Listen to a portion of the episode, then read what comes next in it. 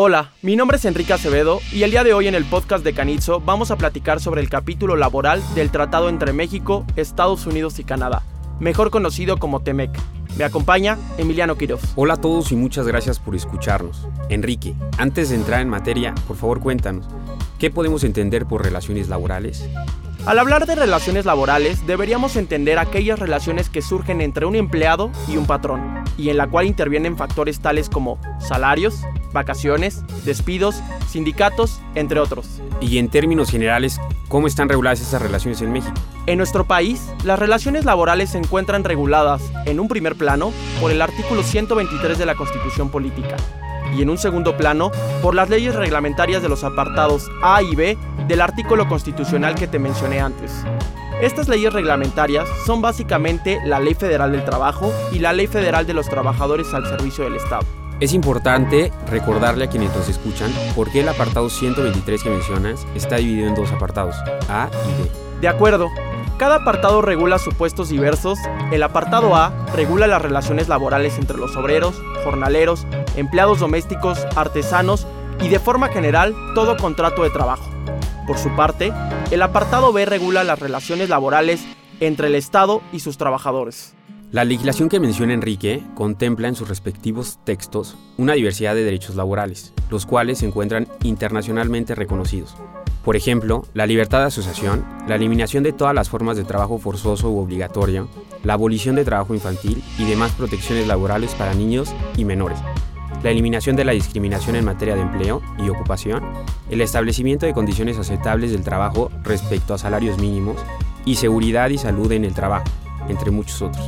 Correcto, y cabría adicionar que al ser estos derechos laborales reconocidos internacionalmente, han sido incluidos en los tratados internacionales suscritos por México, no siendo la excepción el tratado entre México, Estados Unidos y Canadá, también conocido como TEMEC por sus siglas en español, el cual entró en vigor el pasado primero de julio y que a partir de dicha fecha regula la relación comercial entre estos países. El TEMEC incluye diversos capítulos sobre una pluralidad de temas y materias concernientes a la relación que nuestro país sostiene con Estados Unidos y Canadá, siendo uno de ellos el ámbito laboral. En dicho tratado internacional, los países partes reconocieron la importancia que el sector laboral tiene para la relación comercial, política y económica entre los tres países. ¿Qué capítulo del TEMEC regula este ámbito y en qué términos, Enrique? El capítulo que nos importa en este caso es el 23, que regula los temas de índole laboral, estableciendo los lineamientos sobre los cuales se deberán regir las naciones parte en los temas de naturaleza gremial y profesional. Es interesante cuestionarnos por qué en un tratado de libre comercio se regularían este tipo de temas. Claro, en mi opinión deriva precisamente del reconocimiento de lo inapropiado que resulta fomentar el comercio o la inversión mediante el debilitamiento o reducción de las protecciones otorgadas en las leyes laborales en cada país. Sí, y en este sentido, hace sentido que derivado del TEMEC, ninguna parte esté facultada para derogar su legislación interna en materia laboral y que ninguno de los países firmantes del tratado puedan dejar de aplicar efectivamente sus leyes laborales en forma que afecte al comercio o la inversión entre las partes. Para ahondar, hay que señalar que cada uno de los países miembros del tratado debe promover el cumplimiento de sus leyes laborales a través de las disposiciones que considere adecuadas y podríamos señalar algunos ejemplos de lo anterior. 1. Nombrar y capacitar inspectores. 2. Vigilar el cumplimiento e investigar presuntas violaciones. 3. Fomentar el establecimiento de comisiones obrero-patronales. 4. Fomentar servicios de medición, conciliación y arbitraje.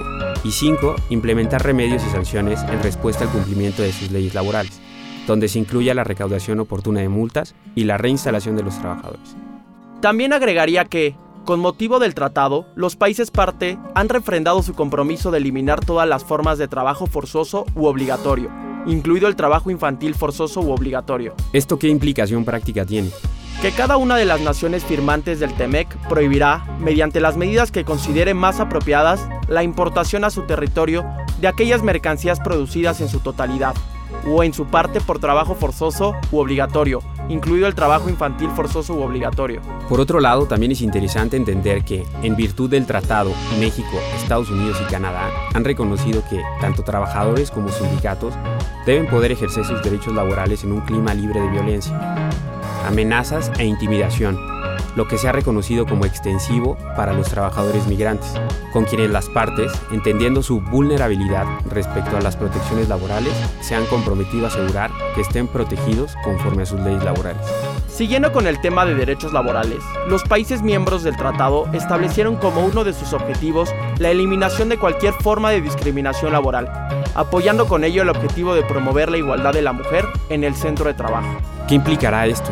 Que las partes deberán implementar disposiciones para proteger a los trabajadores contra la discriminación, incluyendo la discriminación salarial en el centro laboral basada en el sexo, embarazo, orientación sexual, identidad de género y responsabilidades de cuidado.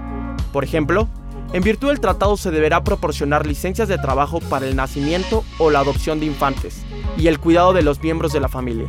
Para garantizar el debido cumplimiento de aquello de lo que hemos venido hablando, con el fin de que las personas puedan hacer valer y respetar sus derechos laborales. Para esto, existen varias vías.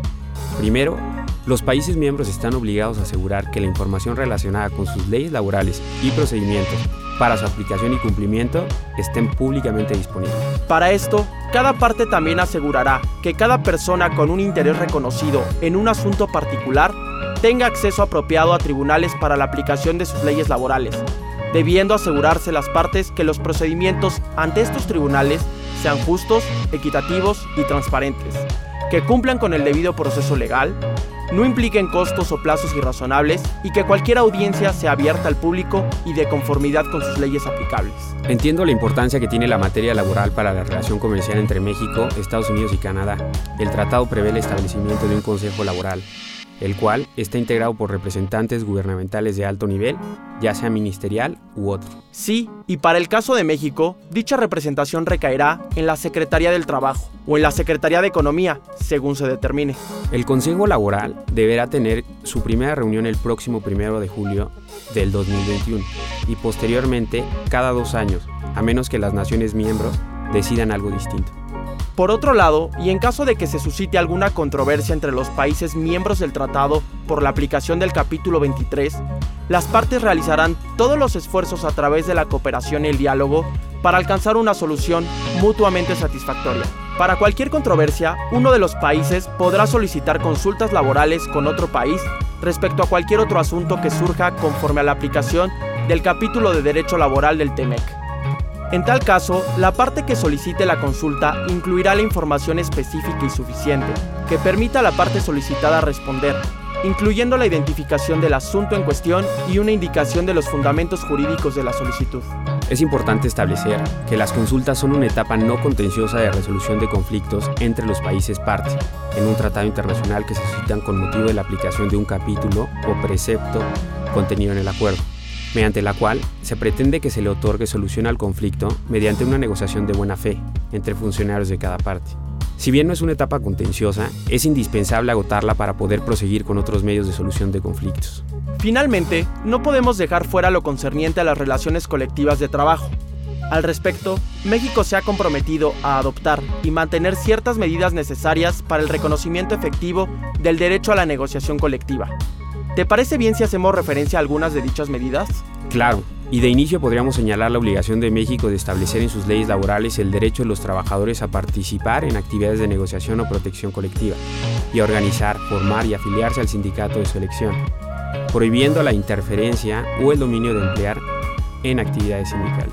También recordemos su obligación de establecer y mantener órganos independientes e imparciales para registrar las elecciones sindicales y resolver controversias relacionadas con contratos colectivos y el reconocimiento de los sindicatos mediante legislación que establezca una entidad independiente para conciliación y registro de sindicatos y contratos colectivos y tribunales laborales independientes para la resolución de controversias. También en México se ha obligado a disponer un sistema efectivo para verificar que las elecciones de los líderes sindicales sean llevadas a cabo a través de un voto personal, libre y secreto de los miembros del sindicato. Deberá también establecer en sus ordenamientos laborales que los conflictos sobre representación sindical sean dirimidos por los tribunales laborales mediante voto secreto y que no estén sujetos a demoras debido a impugnaciones u objeciones procesales. Salvo que pienses algo diferente, Enrique, creo que con esto hemos agotado los puntos más relevantes relacionados con el TEMEC y la materia laboral. De acuerdo, Emiliano, nos despedimos entonces. Soy Enrique Acevedo y les agradezco mucho por habernos escuchado. Yo, Emiliano Quiroz, fue un gusto compartir con ustedes. Si requieren mayor información, visite www.canitzo.com.mx o comuníquese al 55 5279 5980. Gracias. El contenido de este podcast es meramente informativo y no representa una opinión legal por parte de Canitzo.